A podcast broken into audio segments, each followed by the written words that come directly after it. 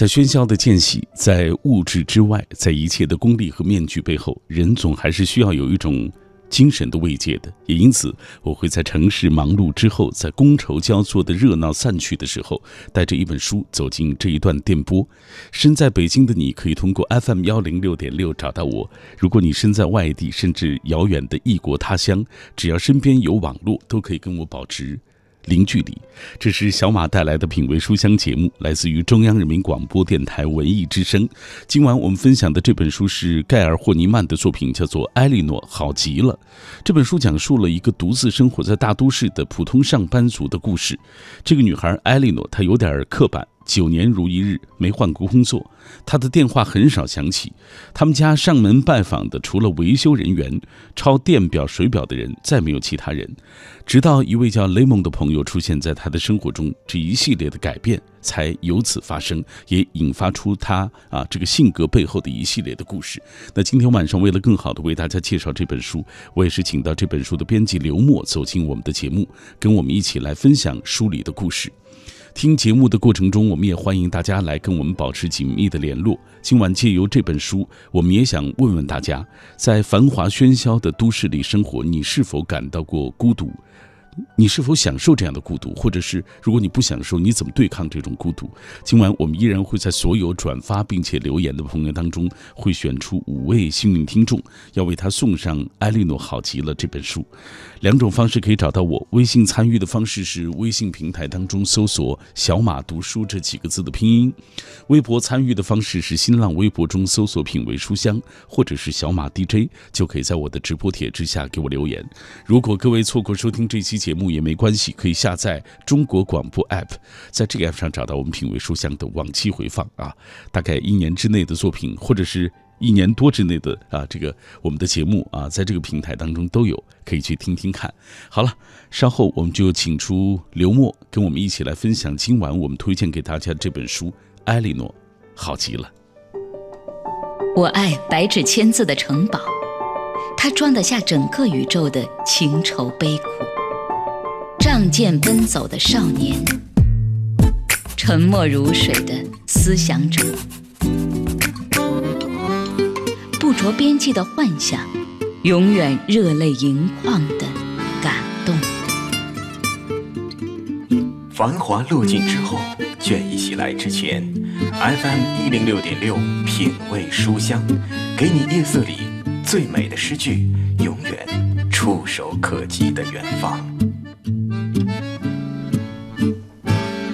夜色里最美的诗句和永远触手可及的远方，尽在 FM 幺零六点六，中央人民广播电台文艺之声的品味书香。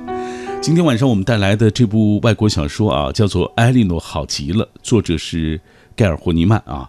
呃，那我们今天请到直播室的是这本书的编辑刘默，我们先请刘默跟大家打个招呼来。呃，听众朋友们，大家好，我是《艾莉诺好极了》这本书的编辑，呃，也是呃从。国外把这本书引进到国内一个的引进者。嗯，你给我们讲讲引进这本书的过程吧。就是你们怎么发现它？因为毕竟是如果是好书，你们才可能引进嘛。啊，对，我觉得这本书从一开始到现在，它一直都是一本有故事的书。嗯，首先当时也是二零一六年在法兰克福书展，然后我们第一次遇到了《艾莉诺好基了》这本书，然后我们就是在回来回北京的飞机上，我通宵读完了这本书。嗯，然后我当时就跟我们的老板说说。这本书一定要签下来，然后因为他就讲了什么什么什么，然后我觉得我自己都好几次都要哭了，然后老板就特别干脆的答应了，然后我们回来就因为这本书在法兰克福其实是一个很抢手的品，所以我们也是花了很大的力气，花了很大的金钱才拿下它。嗯，然后拿下来之后，就这本书又一直在给我们惊喜，因为我们时不时的会。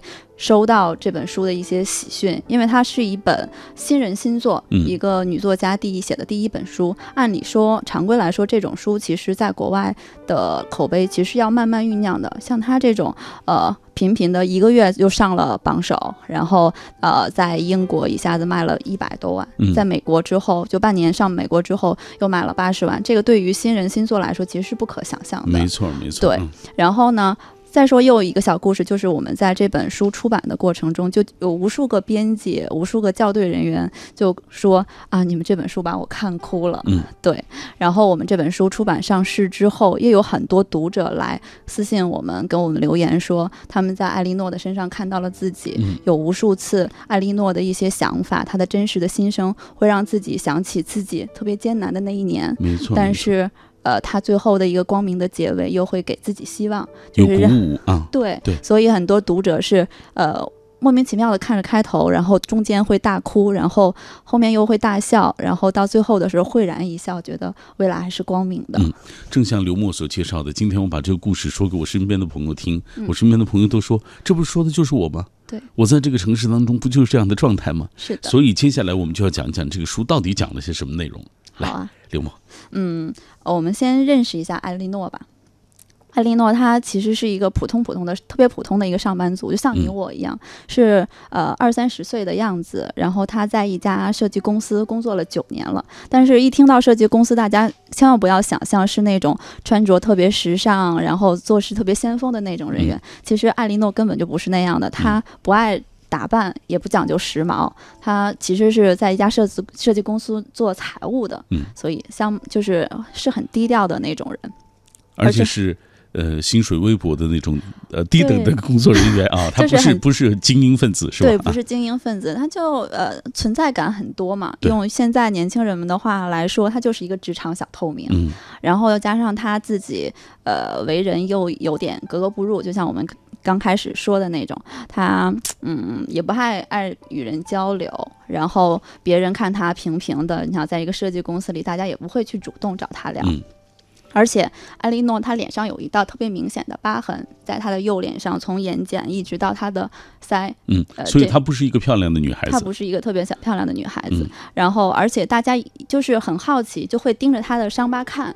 就会有点不礼貌，但是大家从来都没有问过她这伤疤由何而来，反而会在她后面就是背后会窃窃私语，对，会窃窃私语，会呃讨论他。但是艾莉诺其实是知道这些的，他心里很明白，但是他就觉得自己一点都不困扰，因为我觉得这些，他觉得自己这些事情其实自己都是可以理解的。嗯，他自己呢，就是也没人跟他玩儿。按说他应该很孤独、很格格不入，但是他不觉得，他就觉得自己好极了。他的口头禅就是：“我是一个自力更生的幸存者，我是一个自给自足的实体，我的人生里不需要其他人。”显得很。倔强、很坚强、很骄傲。嗯，实际上在这种坚呃倔强和坚强的背后啊，隐藏着一些不为人知的故事。对的。这样，我们节目的开始啊，刚刚我们呃刘默已经给大家介绍了艾莉诺她在这个办公室里的情况，包括她的工作。对。我们给大家读一读开篇哈，他是怎么介绍自己的？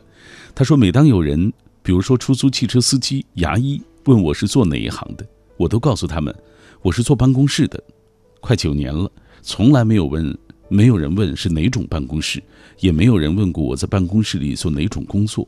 我不确定是因为我的外形正巧符合他们对办公室人员的想象，或是大家一听到坐办公室的就会自动的填补空白。女士负责复印，男士敲打键盘。我不是在抱怨，我很高兴不用跟他们细说迷人复杂的应收账款等等。我刚开始在这里上班的时候。只要有人问起，我就告诉他们我在平面设计公司工作。可是他们接着就会推定我是创意类型的人。当我解释我做的是后勤服务，碰也碰不到细尖笔及花哨软件的时候，就会看到他们表情茫然起来，气氛变得有点儿无趣。你看他这样写自己的工作啊，对他对自己的工作，对别人对自己的看法，其实心里明镜似的。但是他就是很倔强，然后觉得自己根本就不去在乎那些别人的看法。嗯，那这个其实也是留了一个小尾巴吧，就是这样一个看起来特别要强、看起来特别倔强的一个女孩，其实正是因为自己这份不愿意吐露悲伤、不愿飞扬。分享悲伤、不愿示弱的这种性格，其实给他的后面的人生造成了一点点小的困扰，也是我们这本书最大的一个伏笔。好，刘默，我们接下来给大家讲一讲他在家里一般是怎么生活的。啊，他的日常生活怎么过的？你知道这本书在公司里讲述过无数次，然后每次都是讲到艾莉诺的这种生活路径的时候，引得我们全公司的一些小编辑们就是呃感同身受，有共鸣。对，非常有共鸣。因为艾莉诺她就是呃生活比较单调，工作家庭呃两点一线，然后特别准时的上班，朝九晚五，像我们一样。然后中午的时候自己点一个呃外卖，或者是自己带一个便当，然后晚上就直接回家，然后看看电脑刷刷剧，然后可能睡不着，然后就喝点小酒，直接睡觉。然后他基本上周一到周五就是这样的。然后他周五的时候会去超市大采购，然后去为周末囤货。对，然后周末就是在家里头呃吃吃外卖，然后喝喝酒。然后他对自己的生活就掐的那个时间特别的准，他就要买。定量的酒，然后这瓶酒一定要不多不少，刚好能够保持他在周末里头喝完，同时让他有点昏昏沉沉的。对，然后他就觉得只有这样不太清醒的周末才会好过。嗯，然后等着周一的到来，然后在这个期间他不会与任何人交流，可能就是上上网会虚拟的跟聊聊天儿什么的，所以。当我讲到这个的时候，我们的小伙伴就会说啊，艾莉诺是我，这就是我的写照。我就像我一样，我就是在家点个外卖，然后刷刷剧，一根网线就可以度过我的周末。然后每一个周末其实都是这样工作，周末宅，继续工作，周末宅这样的一个循环。我说给我身边的同事，很多人说，哎呀，这不就是我初到北京好多年的一个生活经历吗？对，其实真的是很多年轻人。单位还有家之间的这个距离，然后就是吃了睡，要不就看看这个网剧等等。对，很多年轻人对。这个设定其实特别有感触，这种设定就是这种感触，也不仅来自于就是说，呃，跟我一样，更多的是觉得，其实大家年轻的时候，呃，经济条件其实都没有那么宽裕，对对，所以呃，只能在精神上稍微有点富足，去呃造一些去玩一些不太有经支出的这些活动，所以。呃，这种共鸣可能就是那种心有戚戚然吧。嗯，对。这样，品味书香，我们今天介绍的是艾莉诺好极了。接下来，我们要通过一个短片，我们来了解一下这本书大致的一些内容。艾莉诺好极了，讲述了独自生活在大都市的普通上班族艾莉诺蜕变成长的故事。她性格古怪，有些刻板，九年如一日没有换过工作。她周末也没有特别的活动。只是宅在家里，他的电话很少响起，上门拜访的除了维修人员、抄电表、水表的人员，再无他人。直到一位名叫雷蒙的朋友出现在他的生活中，埃莉诺的过去被轻轻地揭开，一系列的改变也由此发生。作者盖尔·霍尼曼之所以创作这部小说，源于他看过的一篇关于孤独的文章。在文章当中，他得知一个二十多岁的年轻女人独自生活在大城市，周末都在家里宅着，直到新的一周开始。霍尼曼感到十分吃惊，在多番思考之后，他觉得孤独不是老年人的专利。实际上，在这些年头，孤独就像癌症一样，在都市青年人当中肆无忌惮地蔓延。艾莉诺孤独自闭的生活状态，可以说是现代都市年轻人的。真实写照。很多朋友在微信当中给我们留言说：“你们说的这个艾莉诺好像就是我自己啊！我在生活中大大致的情况就是这样，但是我也没觉得好像特别的孤独啊。只要不遇到什么事儿，就不觉得有什么孤独的，因为你自己这个公司基本能够承受住这样的生活的支出啊。”是的。因为我觉得，就是很多人给我反馈说，艾莉诺像他们自己，其实艾莉诺的生活状态，某种程度来说是很稳定的，就是工资也很稳定，然后自己的人生其实也嗯很没有什么波澜，只要呃家庭呃不出什么问题的话，再加上他是单身，其实也不会出什么意外，所以他生活很稳定。但是这种稳定下，其实是有一种不堪一击的。只要稍微出点事儿，其实就远远的超出了他的能力负荷。没错，没错。哎，给我们讲一讲他在办公室里的这个生活吧。他和周围同事的关系怎么样？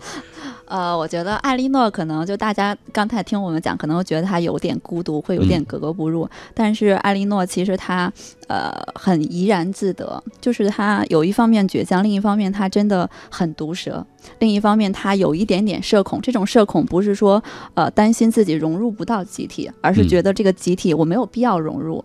她很讨厌跟同事聊八卦。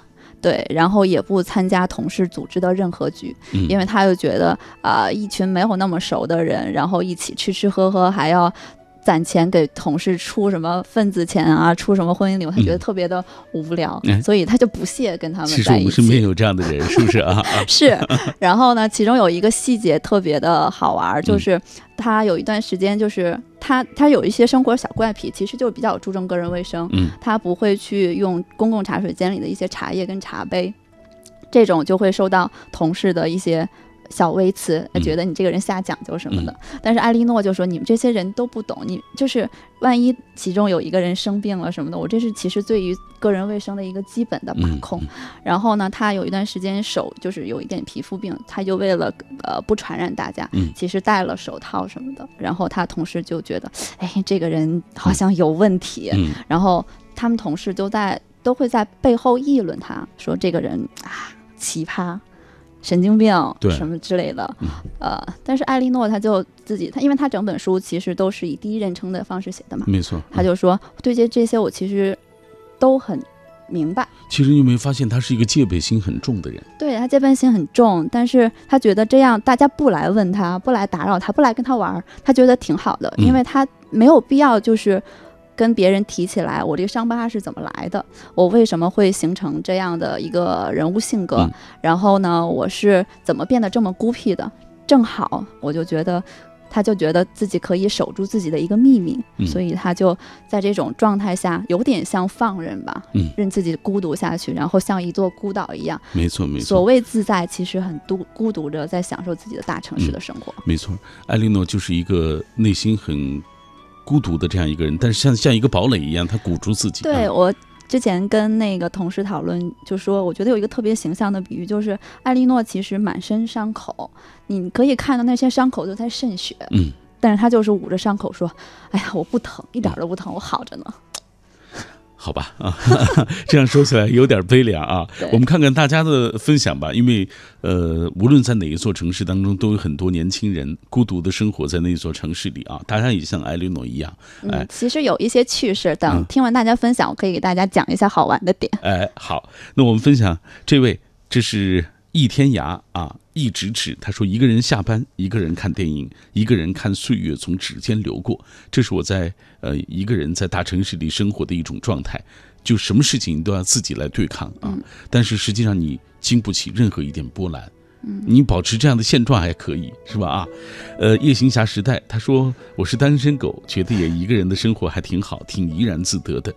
呃，流泪的文鱼，他说我在这个行业工作七年了。”头几年没感觉孤独，自从母亲离开之后，孤独感油然而生，总感觉身体某一个部位缺少一点什么，但是总找不到了啊！我也需要一个启蒙我生活的人陪我走在一起，可有些人总是躲躲闪闪。目前我还是一个人扛所有的事情。嗯嗯，呃，下面这位朋友他说，如今我们有太多的社交工具，微信、微博、陌陌。可以很轻松地与附近居住的陌生人交流，也可以跟远在千里之外的陌生人谈心，可以从早聊到晚上，但终究很难成为真正的朋友。即使有，毕竟也是少数。就像动漫啊《秒速五厘米》中的经典台词一样，我们即使互发一千次的消息，心与心之间也不能拉近一厘米。哦，这个读者的分享真的很触动人心。对，然后这个书就是像刚才片花里提到的，就是作者有一个小灵感的来源，就是他看到了一本书，就是说讲现在年轻人其实就可以宅在家里过周末，他表示不理解嘛。然后他其实还提到，就是现在这种网络发达的这种社会是，其实是看着是大家可以在这个屏幕上看，呃。不出门就可以看世界，但其实是把人困住了。就是你的视线可能只能局限在这个亮亮的小屏幕上。就像刚才那个听众分享的，就是虽然你们可以发无数条的短信，但是因为你们没有就是那种美好的连接跟真实的接触，所以就是即便说再多的话，其实都无助于。你的心灵的一个抚慰，或者是你人生的更多可能的开启。嗯嗯，好，我们再来分享这位朋友的留言吧。Hope 他说，也许因为我自己的性格有点内向，再加上小时候爸妈就要上班，哥哥们也有自己的事情，所以除了上学和同学们在一起之外，其他的时间绝大多数我都是一个人的啊。借书、读书、做自己的事情，倒也没觉得特别孤独。也许孤独是因为有众多人在一起才可 才可以感觉到的啊。他说：“生活在人的狂欢，对，生活在城市中，偶尔会觉得有些烦躁，所以周末。”啊，我会和家人一起爬山，到城市周边的乡村去走一走，也是我经常会做的事情。啊，目前他很享受自己的这样的状态。你看，呃，很多朋友很享受啊，他所谓相对来说孤独的这个状态。也有朋友觉得，哎呀，希望那个能够拯救自己的人早一点出现。我觉得这个就是人会很矛盾，嗯，因为只要你在这种孤独的状态下，可能不遇到事儿，你觉得这样就挺好的，因为没有麻烦嘛，嗯，对。但是你有的时候，呃，有一些那种小心思动起来，就是没人分享、没人分担的时候，其实还是会难受的。只不过是我不说，你可能不觉得，嗯，就像我们可能看到有些人，嗯，看起来很阳光，但他其实。呃，自己一个人的时候，其实会有一些不为人知的一些小悲伤、小过往。没错，没错。我们讲一讲艾莉诺她发生的一些故事吧。好吧，就刚才跟大家说了，她其实并没有那么丧，她有一些好玩的点，就跟大家分享一下好玩的点。